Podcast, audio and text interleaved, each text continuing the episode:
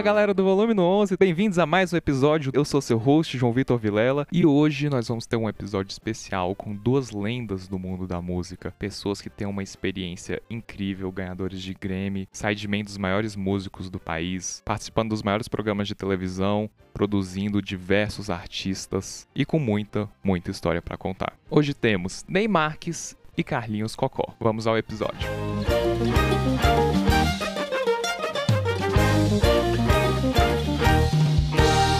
Seja bem-vindo, Ney Marques. Eu gosto de falar que ele é um cara super experiente no bandolim, no violão, na carreira musical dele mesmo, conhece muita coisa, entende bastante da música em um geral, e esse é o motivo pelo qual ele está participando desse episódio. Ney, se apresentem pra galera, para quem não te conhece, conta um pouco do seu trabalho, da sua trajetória. E aí, galera do volume no 11. aí que é bom, né? Coloca todo mundo no volume do 11 e vamos curtir hoje. Isso aí. Eu vim do interior para São Paulo com 16 para 17 anos, atrás de música, assim, sempre gostei de a música. Logo de cara lá, eu já senti que não daria para viver na época. Eu tô falando há 40 anos atrás. Uhum. entrei numa faculdade de música, fui estudar violoncelo, tocar em orquestra. E paralelo a isso, desde criança eu tocava violão, guitarra, era apaixonado de Purple, Black Sabbath, Led Zeppelin, sabe? Que legal. E como você entrou para esse mundo da cena musical? Então, quando eu cheguei em São Paulo, aí eu fiz a faculdade, comecei logo a dar aula de violão no Souza Lima, fui um dos primeiros professores lá da faculdade de Souza Lima. Era eu e o Mário, que é o proprietário. Uhum. Tem um tempão lá dando aula, e ali já fui conhecendo amigos, assim, e fui tocar na noite em São Paulo. Ainda um inverno, assim, aqui em São Paulo, um junho, julho, se eu não me engano, um amigo de um dono de um estúdio me chamou, pô, Ney, eram 11 horas da noite, eu tava chegando da escola, assim, ele falou, dá pra você vir gravar um bandolim agora aqui, eu preciso pra amanhã cedo. Caraca. Falei, ah, tudo bem. Aí tomei banho, peguei o bandolim e fui lá pro estúdio, gravei. E por sorte, era um trabalho da Lula e Lucina, assim, um trabalho lindo. Elas são compositoras também muito boas, assim, aquela Gato Preto cruzou a estrada, né? Eu não sei dizer. Tem vários sucessos com o Ney Mato Grosso. E era uma faixa delas. E quem foi participar foi o Ney Mato Grosso. Legal. Na turnê dele, tinha um cara tocando bandolim e ele tava saindo dessa turnê. Gostou do som do bandolim lá, que ele gravou. Aí no outro dia ele ligou em casa. Eu tava na escola, minha mulher, que era a Eva, muito engraçada assim, o Ney ligou, falou assim, ó, oh, queria falar com o Ney. Ele estava falando, não, não tem, Ney não tá, quem que tá aí? Quem tá falando? É o Ney. Qual o Ney? Ney Mato Grosso. Ah, tá bom, Ney Mato Grosso. Quase que eu perco o trampo ali. Caraca. E ali foi assim, cara, aí minha vida se abriu, mas foram muitos anos aqui, a gente trabalhando em bar. Eu tinha 20 anos, fui fazer esse trabalho com o Ney. E aí tocar com o Ney é uma referência muito legal pro mercado. Né? Uhum. E aí abriu, a gente fez a abertura do Rock in Rio. Por coincidência, assim, a gente começou com uma música que era piano, flauta e bandolim. Foi o primeiro cara que tocou lá a abertura. E com piano, flauta e bandolim a música. Entendi. Foi em 1985. Que legal. E de lá pra frente as portas se abriram. Aí trabalhei com praticamente todo mundo.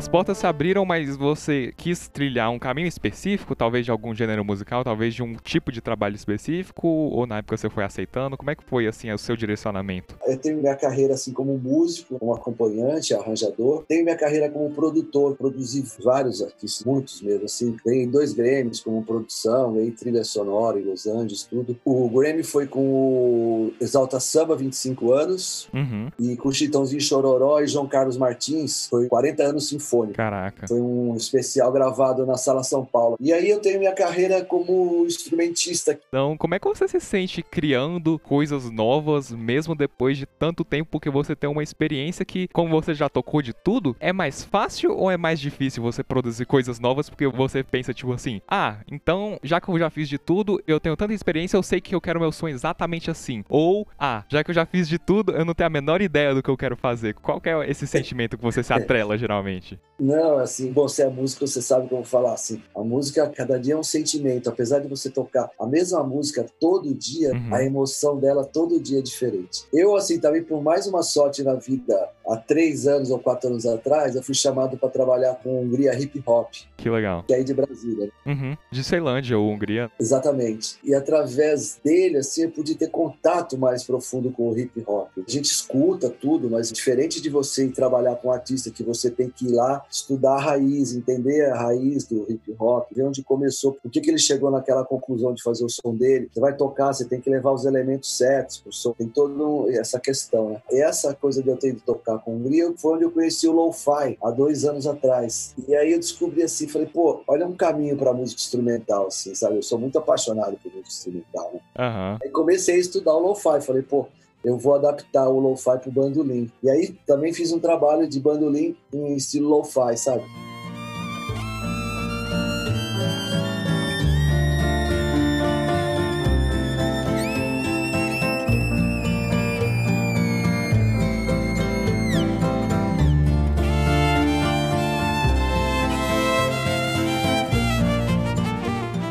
Já que você faz várias coisas, é bastante versátil, como é que foi na sua trajetória o seu foco, sabe? Ah, agora eu tô focando nisso, ah, agora eu tô focando nisso e escolher as coisas pra estudar, pra ir atrás, pra conhecer mais. Porque querendo ou não, o nosso tempo é limitado, então você conseguiu dividir seus estudos de um jeito que você queria? Então, olha, a parte técnica, assim, dos instrumentos, eu sempre me baseei no estudo clássico, sempre, assim, sabe? Uhum. O bandolim não tinha coisa assim, eu pegava método de violino, de violoncelo e ficava adaptando para o bandolim. Uhum. O violão sempre também estudei de uma maneira clássica, assim, porque é você aprender o que, que é o instrumento, é você tirar o som do instrumento mesmo. E a guitarra também fui sempre lá na raiz, lá no blues, nos guitarristas brasileiros, tudo. E a parte rítmica eu fui aprendendo. Aí foi uma coisa, necessidade da vida mesmo, assim, saber tocar um brega, saber só tocar uma polca, saber tocar um rock, sabe? Todos esses ritmos. Foi a vida que foi me dando oportunidade e, e quando eu senti aquela oportunidade eu ficava, pô, peraí, quem que é o cara que é o rei desse daqui? Rei da lambada. Aí eu vou atrás do cara lá do Nordeste, do Norte, Entendi. que sabe fazer aquela guitarra e pô, vou aprender lá. Ah, saquei. Então, tipo assim, você praticava a parte técnica de acordo com a galera mais do estudo erudito, e aí, eventualmente, quando aparecia uma necessidade de saber algo mais popular, seja isso levada ou qualquer outra técnica, você tinha essa percepção apurada, digamos assim, de, ó, tô chegando num momento que isso aqui tá se tornando necessidade, então seu cérebro falava pra si mesmo, ó, agora eu vou ter que focar nisso. Exatamente. Por exemplo, quando eu fui tocar sertanejo, tem os ritmos que tudo bem, vem da vanguarda, vem do pop, do rock, mas tem os ritmos que você mistura com o Paraguai, com o Mato Grosso, com o Rio Grande do Sul, que são ritmos engraçados, assim. Até você entender, você tem que ficar ali, sentar, ver o cara tocando, ver como é que ele tira o som do instrumento. Às vezes são ritmos que a mão direita importa muito mais que a mão esquerda. Com certeza. Você tendo a técnica esquerda direitinho, a dificuldade tá na levada. E aí eu ia atrás dos caras, que nem pentelho lá. Fala, pô, grava isso daí lento, deixa eu ver isso daí como é que faz. Aham, aham. E aprendendo assim.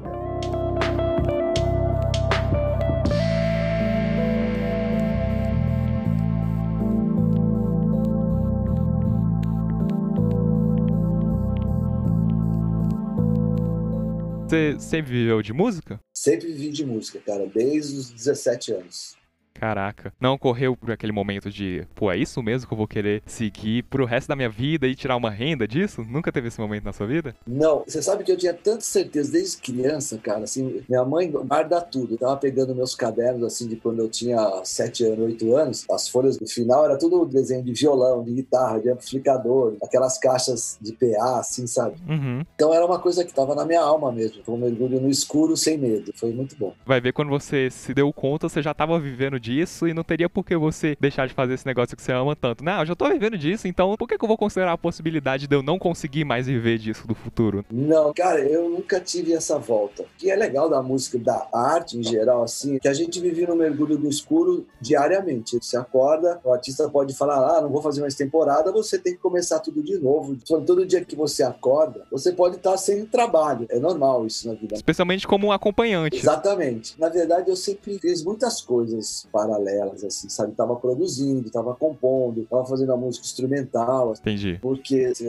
a coisa dando uma parada, eu falei assim, ah, parou aqui, eu vou seguir por aqui, ah, vou por aqui. Entendi. Eu tive um estúdio de gravação durante muitos anos, assim, que nós produzimos praticamente todo mundo lá. E você aprende só de estar no lugar, entender a terminologia, conhecer as pessoas, observar o que cada pessoa faz, e isso te dá uma versatilidade legal também. Dá. E é legal, assim, porque conforme você vai subir na carreira, você vai tendo a oportunidade de conviver com pessoas que já estão há mais tempo que você. Aí que é a grande sacada da vida de você prestar atenção nessas pessoas. Uhum. Tem gente que fica pondo parede. Eu sempre fiquei sentado prestando atenção. Falei, pô, deixa eu ver como é que. Esse cara aqui vendeu milhões de discos. Algum segredo ele tem. Uhum. E no fundo sempre é a intuição da pessoa. Ela acreditar naquela semente que tem dentro do pensamento, dentro do sentimento, sem filtro. Sim. Assim, eu sinto que as pessoas que chegaram no nível de fama, de autorrealização, tá vivendo de música, atingiu muitas pessoas, inspirou muitas pessoas, todos eles compartilham algumas características de ter uma mente aberta e perceber quando algo tá dando certo, quando não tá, perceber os possíveis trampos que vai ver hoje não existem, mas está olhando lá alguns anos no futuro. Então, quando isso for surgir, a pessoa já manja disso, saber como convencer as pessoas, várias e várias técnicas que acho que engloba todo o mundo das habilidades que um músico tem que saber além de tocar o próprio instrumento. É, você falou tudo agora, cara. Você falou o segredo da vida.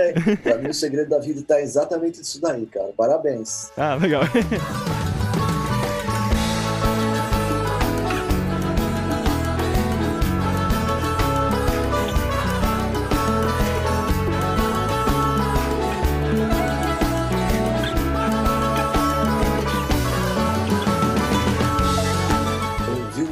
música 24 horas por dia, ponto de todo mundo. Uhum. Então, tem muita gente que chega no estúdio lá, você via que o sonho dele era ter o carro que o Zezé tinha, era ter as mulheres, não era a música, sabe? Uhum. O Zezé a gente viu começar, o Leonardo, esses caras, a verdade deles era a música, eles não estavam preocupados, assim, sabe, se ia dar certo ou não, eles queriam cantar. Estamos falando do sertanejo agora, mas podemos falar da Tropicália, podemos falar de quem for, se você pegar a história de cada um, assim, né, a origem, tudo, uhum você vai notar que o princípio dos primeiros passos é só o trabalho, assim, sabe? É só a arte. A arte que traz tudo. Depois, se o cara muda, às muda, aí é outro problema. Mas você vê que assim, a primeira fase dele é acreditar na arte. E tem muita gente que acredita e o sonho é ter as coisas, sabe? Sem ter, na verdade, plantado, ter regado sua horta.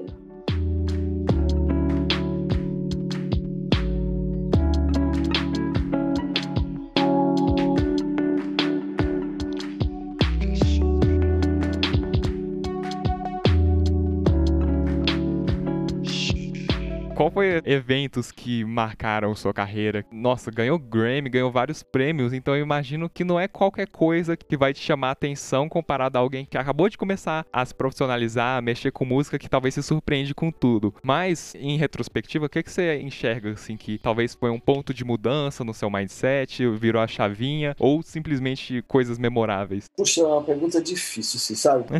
Lógico, tudo que a gente conquista é muito legal, você fica feliz, né? Pô, você pega um trabalho fica seis meses pensando no trabalho, mas seis meses para montar o trabalho e ele ganha um prêmio, você fica feliz pra caramba, assim, sabe? Você sabe quantas horas você ficou acordado, sem dormir, pesquisando. Agora, para mim, é engraçado. Se eu vou sair daqui hoje for fazer um show, para mim aquilo lá vai ser o memorável. Se você falasse a emoção, para mim, sempre é a hora que eu tô em cima do palco, sabe? Ou eu tô acabando de compor uma música, mixando uma música. Eu não tenho essa coisa do valor, ah, aquele momento. Lógico, tem os momentos que aconteceram, Rock in Rio, sabe? Sou amigo, são eventos muito populares. Mas eu tocar num bar e tá, se as pessoas estarem curtindo, para mim é o mesmo valor para minha alma. Então quer dizer que, independente de vai ver uma série de eventos ruins que aconteceu com você naquele mesmo dia antes de você tocar, quando você chega no palco, acabou isso e você tá jogando você de corpo e alma lá. verdade, verdade, cara. Você sabe que eu tenho uma série de fotografias, cara, que um cara, nós fomos gravar um programa, um review, e eu nunca esqueci, porque eu vim assim de três, quatro dias, cara, sabe aqueles dias difíceis da vida, assim, sabe? Demais. Eu lembro que eu subi na, no palco pra tocar com uma puta dor de cabeça, assim, absurda. Depois, assim, eu assisti e vendo, assim, e por coincidência tinha um fotógrafo lá. Eu, a hora que eu saí de lá, o cara me pediu o telefone, me mandou, foi as fotos mais maravilhosas que eu já vi, assim, sabe, cara, que o cara fez. Que legal. E eu vinha de um dias muito difíceis na vida, assim, sabe? Pô, aqueles dias você fala, ah, caçamba, bicho, sai da cama arrastado, assim, né? Mas falei, vambora. Foi um momento muito legal. Chegou lá uma galera que gosta de música, faz tudo pela música, sabe? Os caras tirando dinheiro do bolso pra coisa poder acontecer, assim, sabe? Então, música é isso. Tu vai pegar tua guitarra ali agora, sentar e dar uma limpada no HD total. É como se você estivesse meditando, sabe? Na Índia.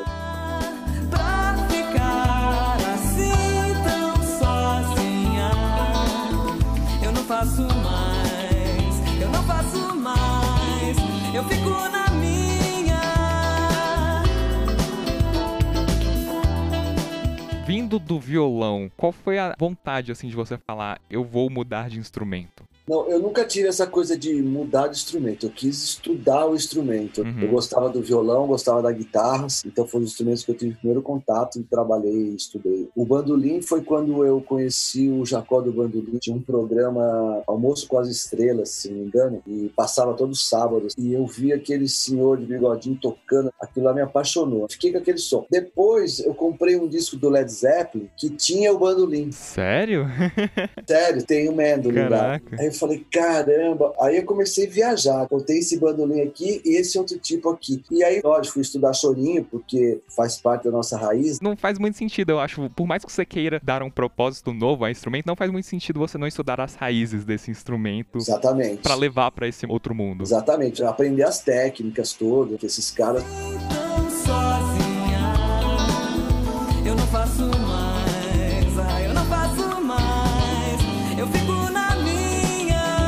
Qual foi o meu sentimento com o bandolim? Quando eu vi o lance do Led Zeppelin, aí eu vi que o bandolim ele poderia ter uma linguagem world music. Depois você vai entendendo o mercado, você vai vendo, pô, tem uns caras que tocam bandolim absurdamente. Não adianta eu ser mais um tentando tocar igual esses caras. Uhum. O que, que eu fiz e que também foi muito bom para minha vida profissional, assim mesmo como músico acompanhante, foi de ter criado um caminho pro bandolim diferente do choro, diferente do frevo. Apesar de eu adorar tocar frevo, adorar tocar choro, quando você pegar minhas músicas, você vai ver que elas não têm nada a ver com o choro e nem com o frevo. Eu tenho composições de choro, mas a minha música que eu gravei assim mesmo estão todas world music, assim, é um bandolim com uma outra linguagem. Uhum. Gosto de misturar com música irlandesa. Fiz agora uma música de orquestra com gaita irlandesa e bandolim. Caraca. Então eu gosto dessas misturas, assim, porque falei, pô, você vai pegar o bandolim, cara, não você vai tocar mais que o Armandinho, então vai tocar mais que o Hamilton de Holanda. Os caras chegaram num nível e é choro ali tudo. Eu diria que assim, a menos que você tá desde a sua infância lá cedo com um foco e aprendendo esse instrumento de uma forma técnica, você não consegue competir com essa galera na técnica. É, e nunca foi meu sonho. Eu sempre admirei muito, mas o meu sonho sempre foi a parte criativa da coisa. Então, ter o violão e poder criar uma música no violão, de ter o bandolim. O meu sonho sempre foi esse. Nunca foi assim, ser o melhor cara do bandolim tocando teste. Acho que é uma visão muito comum de instrumentista, mas não tanto de um músico ou de um compositor. Exatamente. Aí eu fui estudar violoncelo, então eu pude entender toda a técnica de quem toca instrumento de arco. E isso, eu poderia ter parado. Ó, para, eu não quero saber nada. Vou tocar bandolim 24 horas por dia só. Seria uma opção da vida também. E nunca tive vontade de ter tido essa opção. Minha opção sempre foi compor e o instrumento poder tocar a melodia que eu imaginava para ele. Sabe? Servir a música, não o contrário, né? Exatamente, exatamente.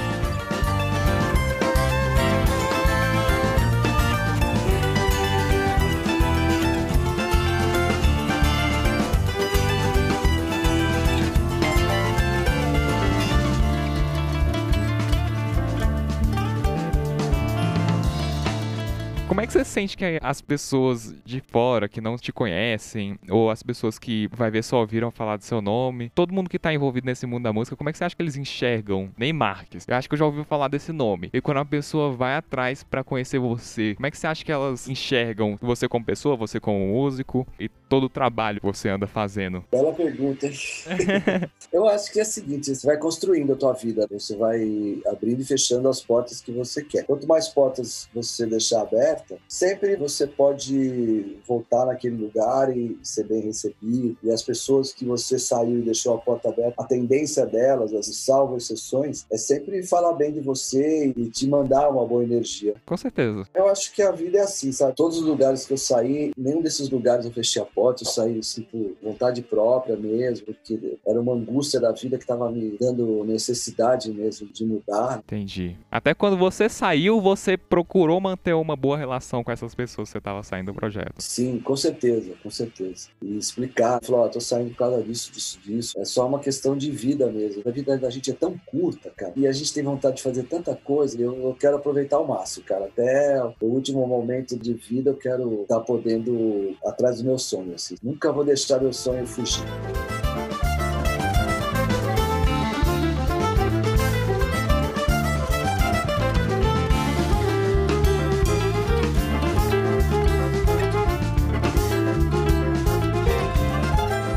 Então, Ney, a gente fica por aqui, pô. Foi um prazerzão conversar com você. Deixa aí pra galera suas redes sociais e o que, que elas podem encontrar de projeto seu no futuro. Então, os dois projetos que eu estou fazendo é o do Lo-Fi, que chama Simple Lo-Fi. Então, em todas as plataformas digitais, tá no YouTube, tudo. E essa outra empresa que chama audionow.com.br, que é uma empresa de licenciamento de trilhas e composições. Então, juntando todos os compositores que a gente acredita que tem uma sonoridade legal, e estamos linkando ela com as produtoras, assim, no mundo inteiro, as produtoras da Itália, da Espanha, da França, dos Estados Unidos, da Alemanha, do Japão e aqui do Brasil também, essas produtoras de vídeo. E também com as pessoas que querem fazer, porque o que acontece? Hoje em dia, o YouTube, o Instagram, você pega uma música e coloca ali os caras derrubam o teu filminho. Vai ter uma licença também que custa bem barato, e as pessoas podem adquirir essa licença dessa música para poder fazer um filme delas. E ali tem uma variedade enorme, de rock a música clássica, sabe? De chorinho ao baião, ao frevo, e tem de tudo, assim, sabe? Do funk. Então, ela com certeza ela vai arrumar uma música para a cena da vida dela, assim, sabe? Que ela quer colocar no mundo digital. E não vai ter problema de, de autorização. Como o papo de hoje com você foi uma renovação de alma, muito legal. Você é uma pessoa muito especial, cara. Ah, muito obrigado. Parabéns, viu, João, pelo seu volume no 11. Aí. Legal pra caramba. Pô, Ney, brigadão. Me amarrei. Aprendi bastante. E a gente fica por aqui. Valeu.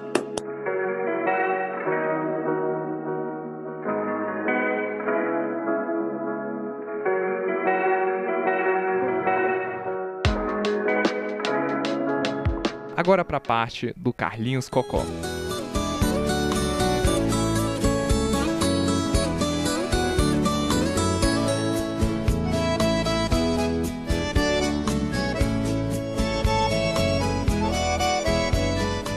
Carlinhos, pra quem não te conhece, conta um pouco aí do que você faz. Ô, maravilha! Tudo bom, pessoal? Eu sou o Carlinhos Cocó. Eu tô muito feliz aqui com o convite do meu amigo João Vitor. Opa, obrigado. E é muito legal esse tipo de trabalho, essas coisas são muito boas, porque leva informações para as pessoas e é muito bom. Tem muita gente querendo saber da vida de muitos e muitos artistas. Aham. Bom, eu sou muito instrumentista, eu faço muita gravação de estúdio, faço guitarra, faço baixo, faço teclados, faço bateria, percussão, faço tudo. Na noite, na estrada mesmo, eu toco sanfona, cara. E todo mundo acha estranho pra pôr guitarrista, baixista que toca sanfona. Aham. Eu faço sanfona com Rick Renner há 10 anos, mas eu já vim de Zezé de Camargo, já vim de Guilherme Santiago, Moacir Franco, Chico César, eh, Roberto Leal, algumas TVs trabalhei também. Passou e acho que esqueceu de mim. A minha água vem da fonte, não tem cano. Café coado no pano, meu açúcar é rapadura.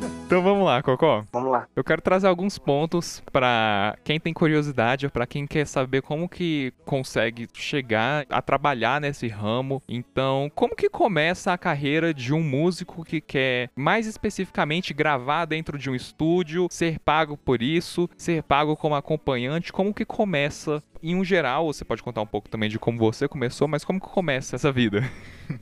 Cara, eu sempre falo o seguinte: eu tive muita sorte na minha vida. Eu sou um homem muito de Deus, tenho muita fé em Deus, sem hipocrisia alguma. Sou um cara muito respeitado pela minha calma, meu jeito de tratar as pessoas. Uhum. Isso é o primeiro ponto: é ser um cara legal, um cara com caráter. Ser profissional e cumprir com todas as responsabilidades da equipe, do estúdio, da galera que você está trabalhando com eles. Isso é o ponto principal. Uhum. E claro, se você consegue estudar um pouco e dominar bem seu instrumento, porque você não entra numa gig ou até mesmo no estúdio para gravar se você não tiver justamente essa pegada de saber tocar, pegar o estilo que a pessoa vai gravar, Uhum. independente de ser sertanejo, porque eu faço muita coisa. Hoje em dia eu faço muito sad music, school music, porque eu trabalho numa gravadora chamada Royal Produtora. E essa gravadora ela é uma gravadora Brasil-Alemanha. Então a gente faz muita coisa para fora. Só para dizer que eu não faço só sertanejo também. Mas eu procuro fazer de tudo, sabe? Eu faço funk também, porque como eu sou de estúdio, eu sou produtor musical. Então a pessoa chega para mim e me procura, ah, eu quero gravar um samba. Eu vou lá e faço um samba pros caras. Uhum. Eu posso não tocar o cavaco, os instrumentos de percussões que o samba exige, aí eu contrato músicos profissionais do samba, vem, grava, eu faço o arranjo, escrevo. A galera toca o que eu escrevi, às vezes a gente troca ideia, às vezes a, con- a concepção não pode ser aquela, o músico me ajuda. A gente vai fazendo. Mas a sua pergunta é um pouco complicada porque eu acho que para chegar aonde muitos chegaram, não tem uma fórmula, sabe, João? Não tem um segredo. Se tivesse, qualquer um chegaria. Uhum. Mas eu posso te falar que eu tive muita sorte, cara. Eu sou paraibano, sou lá de Campina Grande, na Paraíba. Eu já moro em São Paulo há 20 anos. E eu comecei, cara, eu vendia pastel na rua, sonho, picolé na praia. Eu lembro que eu almoçava coco, quebrava o coco verde, sabe? Abria, pedia pros barraqueiros abrir pra nós e fazia uma faquinha com a casca do coco. E a gente comia o coco lá. E eu pegava o coco do lixo, eu e meu irmão. Eu conto essa história, mas eu não conto essa história pra ninguém se comover com isso, não, porque eu não era comovido, eu achava da hora. Uhum. Eu achava maravilhoso. Eu achava que a vida era isso. Tinha outro segredo, sabe? Aham. Eu tinha meus 10 anos. Comecei a tocar violão. Ganhei um violão numa rifa. Na verdade, eu sou de família de músico. Eu sou sobrinho de Abdias. Você não deve conhecer, não, porque você é novinho. Abdias é o rei do oito baixo. É um tipo de sanfona que é de botão. A gente chama de pé de bode lá na Paraíba. Uhum. Então eu vim de família de músico. Não tinha outro jeito. Uma hora eu tinha que aprender a tocar essa porra aí, entendeu? Então comecei a tocar violão. Depois comecei a cantar. Meu pai tinha uma banda lá na Paraíba. Comecei a cantar. Aí fui aprendendo, cara. Eu tinha um amigo que tocava mais que eu. Falei, eu vou tocar mais que esse. Aí comecei a tocar mais que ele lá. Aí ele tocava guitarra. Eu fui aprender guitarra. Aí ele tocava baixo. Eu fui aprender baixo. Eu ficava disputando ali. Até um certo dia que eu comecei a despontar no meio da música paraibana. Comecei a tocar umas coisas legais. As pessoas começaram a curtir o meu som, tocando teclado. Uhum. Aí eu comecei a tocar numa banda chamada Limousine 58, que era uma das maiores bandas do Nordeste lá, uma banda pop. Depois o Chico César me viu tocar e outros amigos falaram: Ó, tem um cara ali que o cara toca legal tal, vamos chamar ele. Aí ele me chamou, daí eu comecei a viajar, vim pra cá pra São Paulo, fazer uns shows com ele. Fiz Alemanha, Suíça, fiz França, Rússia, Aham. Fiz muita coisa com o Chico César. Daí, essa onda de vir de São Paulo, toda vez que ia viajar, tinha que vir sair daqui de São Paulo. Aí eu comecei a vir pra cá. Me convidaram a ir pra um estúdio, gravar uma faixa, duas. Uhum. Cheguei no estúdio não tinha música. O cara falou assim, pô, os caras não vão vir. Eu falei, o que é que tem aí? Lá, ah, tem tudo. Eu falei, então me dá aí a partitura, eu vou gravar essa porra. Comecei a gravar sozinho a música. Aham. O dono do estúdio me chamou e falou: Você não quer trabalhar pra mim? Aí eu falei: Cara, não sei, eu não gosto muito de São Paulo, eu gosto da minha terrinha lá, onde eu tomo minhas cachaças, minhas canas, minha namorada. Aí eu falei: Velho, eu não venho. Aí o cara me ofereceu um dinheiro muito bom. Na época a gente ganhava tão mal e a gente achava que era bom, que o cara me ofereceu um dinheiro que eu falei: Puta, esse dinheiro eu nunca ganhei na minha vida.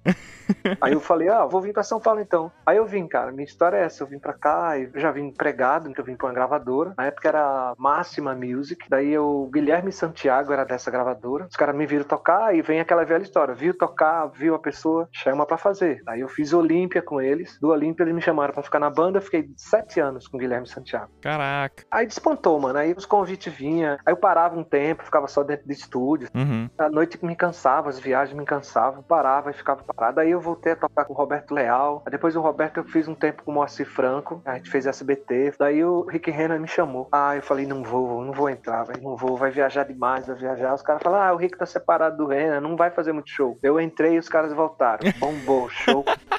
Porra, velho, eu não queria tanto show. Mas a sua pergunta é isso. Eu não tenho um segredo, sabe, João? Não tenho uma fórmula pra te falar, faz assim que vai dar certo. Eu só acredito no caráter, no talento musical da pessoa, na virtuosidade de cada músico, na virtuosidade pra você saber criar algumas coisas. O cara vai te passar uma harmonia, ele vai te passar um campo harmônico, um encadeamento harmônico, no qual ele fala pra você: Eu quero um solo aqui. É aí que tá a sua criatividade. Se você criar um solo, bom, aí o cara fala: É, um estilo do cara é rock, é metal, é trash. Eu quero fritando aí. Então, se você for o tipo de cara que frita na guitarra, você vai falar pro cara, beleza, vamos fazer. Mas se você fala assim, por exemplo, eu não sou fritador, eu, Carlinhos Cocó, não sou fritador. Uhum. Eu sou mais jazz, só sou mais com harmonia, com sentimento. Eles não me chamam porque sabem que eu não sou dessa área de fritar, eu não sou da área do Malmster. Então é isso, a grande lance de você entrar em um estúdio, em gig, banda, essas coisas, é isso aí, caráter e musicalidade. alegria que meus olhos choram. Meu pequeno anjo que agora passeia.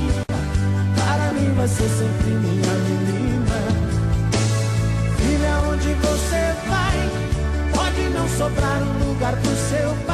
Eu imaginei que você fosse dar uma resposta desse tipo de que não existe uma fórmula, mas com os seus exemplos, com as suas vivências, suas dicas inclusive, acaba sendo um negócio que dá pra extrair muito do que você disse pra traçar alguns caminhos que são favoráveis, digamos assim, vantajosos pra alguém que quer entrar nesse mundo possa ir atrás. Então, você diria que, por exemplo, um dos que você citou desse de musicalidade, você ser conhecido por ser muito bom em um estilo, ter uma criatividade ímpar, talvez esse seja um dos maiores pontos pra alguém ser realmente confiável pra gravar um álbum de outra pessoa? Sim, concordo. É justamente isso. Para gravar um álbum, se você tiver um conhecimento, a sorte de que as pessoas te conheçam, você tem que ter um certo nomezinho. Conhecimento, então, porra, o cara gravou fulano. Por exemplo, eu sou muito conhecido como sanfoneiro. Eu não sou conhecido como guitarrista. Eu gravo, mas não sou conhecido como guitarrista. A minha área mesmo é o instrumento de sanfona. Todo mundo me conhece por isso. Mas é isso, ele falou tudo, cara. Eu prezo por isso porque foi assim que eu aprendi, sabe, João? Eu aprendi essa ideia do caráter, da musicalidade musicalidade. Muita gente lê bem pra porra, mas na execução já deve, entendeu? Uhum. Aí outras pessoas já não executam muito bem, mas lê muito bem. Então, se você tiver um pouco de leitura e um pouco de execução, ou assim, pelo menos os dois iguais, é um ponto bem positivo. Você não pode ter uma coisa só. Essa parte de leitura, às vezes é esquecido entre os músicos, especialmente instrumentistas, assim, do popular. Talvez só com exceção do piano mesmo, mas essa coisa de uma boa leitura, ela realmente ajuda no dia a dia de um músico de estúdio?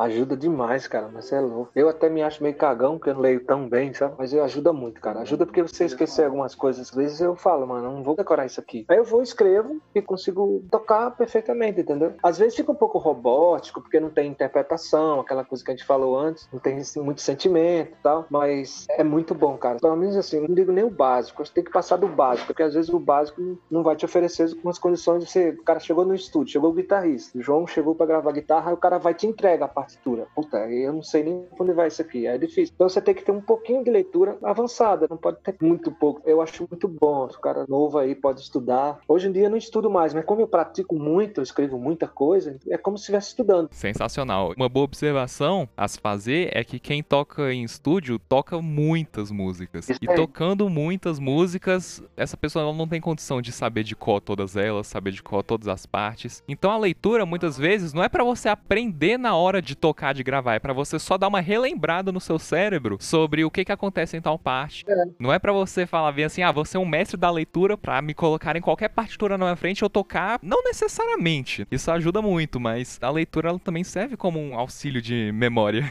Eu acho que se puder e ler bastante, estudar bastante, eu acho que é maravilhoso, cara. Se puder é muito bom, porque quanto mais prática você tem com leitura, você consegue escrever um arranjo sem gravar ele, entendeu? Escreve tudo, ele tá lá, cara. Ele não foi gravado, mas ele tá ali, com os detalhes. Você pode escrever uma grade, que é uma coisa mais complicada ainda, que são todos os instrumentos numa parte só. Então você pode gravar tudo na escrita. Eu só prezo um pouco pela virtuosidade, pelo carinho, pelo sentimento de tocar. Às vezes você vai fazer um acorde de sol maior, é diferente você fazer um acorde de sol maior e escovar o bicho no violão ou no teclado e você interpretar o acorde de sol maior. Que seja ré, dó, mas é importante você interpretar aquele acorde. Tudo que você vai fazer você tem que interpretar. Por isso quem lê muito consegue ler e interpretar o acorde. Quem não lê muito, consigo tocar o acorde de sol maior, mas se eu passar uma leitura, passar pelo menos umas duas vezes, eu já vou começar a interpretar aquele sol maior. Entendi. Porque se eu ler de primeira, vai ficar robô. Não tem interpretação, vai ficar robô. E pode parecer que eu tô brincando quando eu falo que quando a gente vê um acorde tocado por um pianista, por um guitarrista, o jeito de tocar de uma pessoa, quando não é um instrumento principal ou um dos instrumentos principais, a gente sente na hora, a gente percebe, pô, tem alguma coisa errada com a pegada dessa pessoa, tem alguma coisa errada com o timing dessa pessoa. Então quem tá com aquele ouvido bem atento, saca na hora. Quem tem esse ouvido mais treinado. Mas o que eu acho que às vezes não é citado é que quem não tá com o ouvido atento, que não tem esse conhecimento musical, não vai perceber, beleza? Mas vai fazer uma diferença? Vai. O ouvido dessa pessoa é menos treinado, digamos assim. Mas ainda assim vai fazer uma diferença, porque se você colocar um do lado do outro, ela vai falar tipo assim: ó, esse aqui que tal pessoa tocou, não sei se é o instrumento principal dela ou não, mas esse aqui que tal pessoa tocou é melhor do que o outro. Não sei porquê, mas é melhor. É. Você sente isso também? Que quando alguém é muito confortável no seu instrumento principal, a gente consegue identificar que tá na ponta do dedo, assim, o que essa pessoa faz? Com certeza. Quando você lê, que é o mais importante, é o conjunto de tudo que vocês vão fazer juntos. Baixo, batera, teclado, guitarra. Aí vocês vão falar a mesma língua, entendeu? Porque às vezes você vai fazer uma gravação de ouvido, aí você acha que o cara fez um acorde de sol e o cara não tá fazendo um acorde de sol. Ele tá complementando uma relativa, entendeu? Aí você acha que é sol, aí você tá achando. Se você tiver escrito, você não tem dúvida. Então a gente consegue falar a mesma língua do baixista, do guitarrista, e tocar e a harmonia soar perfeito quando se escreve. Como se fosse o professor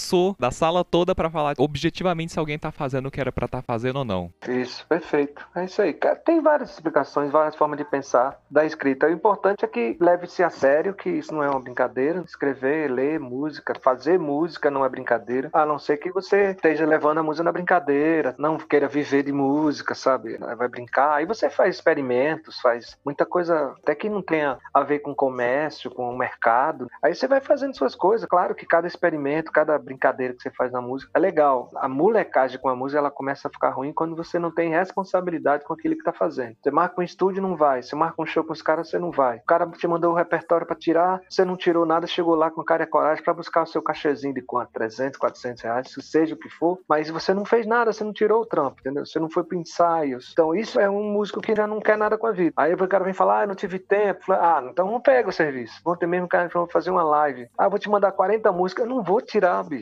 Não tenho tempo. Então, eu não vou fazer. Eu não vou fazer live com você, porque primeiro que eu não sei tocar suas músicas. Se você tocar uma live todinha só de Rick Renner, eu toco todas as músicas do Rick Renner. Uhum. Mas as suas músicas, Jorge Mateus, sei quem, Fernando Soca, eu não sei tocar. Sou realista, não sei tocar. Eu vou tocar de ouvido? Vou. Mas na hora que você falar solo, cadê eu? Não sei o solo. Porque eu só sei solar Rick Renner. Então eu não pego o serviço. É esse tipo de coisa que irrita com um cara como eu, por exemplo, que eu sou produtor, eu trabalho com muitos músicos. Eu envolvo várias pessoas nos meus projetos. Então todos os músicos que eu trabalho são músicos que eu Que eu ligo pro cara, ele vai ter um puta de um equipamento, que isso também é muito importante. Você ter um equipamento bom para trabalhar, mesmo que seja para show ou para gravar. Você não pode chegar no estúdio com um violão fulano de tal, marca tal, com corda tal. Isso não vai te render um bom som. Uhum. Já chego lá no estúdio, tá um Neumann, um MK100 para gravar seu violão, e você me chega com um violão marca tal que não vai me render. Além de ser competente, para ser músico hoje em dia é muito caro, essa é a verdade. Uhum. Então você tem que ser competente e ter um bom equipamento. Se não tiver, é difícil trabalhar. Felizmente, é menos caro do que antigamente, mas ainda é caro.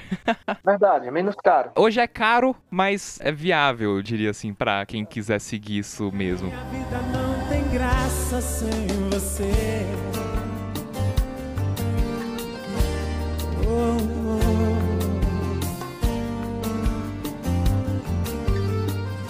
Às vezes eu vou pra um show ou um bar com, com minha esposa, eu gosto muito de boteco, eu sou cachaceiro pra pôr. Então eu vou pros botecos com minha esposa e aí começa a tocar uma banda ou uma dupla ou alguma coisa de rock. Eu vou pros rock and roll e a gente às vezes vê o cara fazendo as coisas erradas, aí eu falo, puta, o cara tá fazendo cagada. Minha mulher fala, para de ouvir, vamos beber e curtir, para de ser músico, não seja músico agora. Uhum. Eu fico nessa, fico meio paranoico. É difícil, cara. Depois que a gente treina a nossa vida, começa a mexer com produção, a gente não ouve a mesma coisa do mesmo Você me jeito. conheceu por acaso.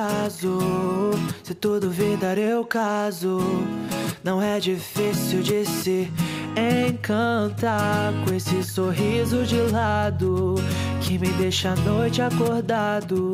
Pode parecer loucura, mas ela me hipnotiza só com essa cintura. Sabe aquela história de você estar no lugar certo, na hora certa? Aham. É isso aí. É o que aconteceu comigo. Eu tava no lugar certo, na hora certa, quando o Chico César me descobriu, quando o Guilherme Santiago me chamou pra fazer na banda dele. Uhum. O resto já foi questão de contato mesmo, de nome. O cara, puta, do baixista do Zezé era meu amigo, cara, o Hélio Bernard. Ele falava, mano, eu vou chamar o Cocó, porque o Cocó é gente boa demais. O cara é divertido, é moleque pra caralho, ele é brincalhão, fala palavrão pra caralho. Então vamos Uhum. chamar ele. E ele toca legal, vamos chamar ele. Então, assim, é esse nome que você tem que ter na praça, João. Você tem que ter esse contato com as pessoas e ser esse cara legal. Às vezes você é um cara, velho, tapado, não fala, não abre a boca, não se comunica. É difícil, né? Uhum. Você tem que se conectar com a galera que você tá trabalhando. Às vezes chega numa galera você nem conhece. Se eu chegar na galera hoje pra gravar, eu não conheço ninguém. Eu começo a brincar, nada com falta de respeito com ninguém, claro. Mas eu consigo fazer um convívio da hora no clima da gravação.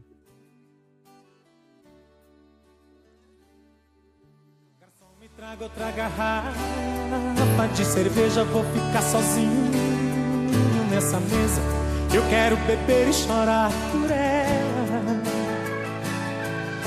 Garçom, a minha vida agora tá de Então é isso aí. Você deixou sua mensagem, você falou o que teve que falar pra todo mundo que quer saber como iniciar essa carreira, porque acho que vale a pena ressaltar um pouquinho mais de que tem caminhos que a gente pode seguir pra nos auxiliarem, tem caminhos que a gente pode seguir pra aumentar nossas chances, pra finalmente começar a viver de música, esse tipo de coisa acontecer, mas não é o mesmo pra todo mundo. Varia de pessoa pra pessoa. Isso é o que justamente vai te dar um norte pro caminho que você quer seguir. Cocó, deixa aí pra galera as suas redes sociais. Conta sobre o que você vai fazer aí pro futuro. No futuro, daqui a pouco eu vou abrir uma cerveja.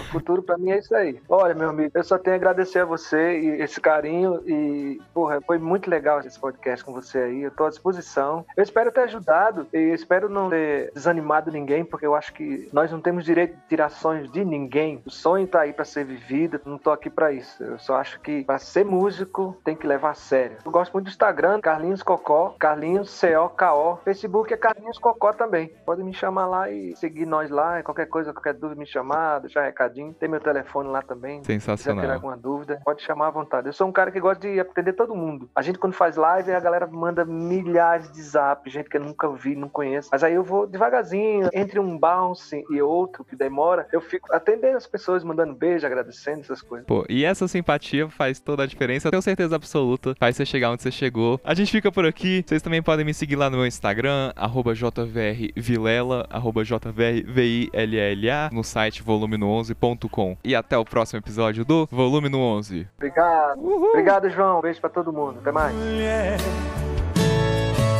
Garçom, ela saiu de vez da minha vida e agora eu busco uma saída.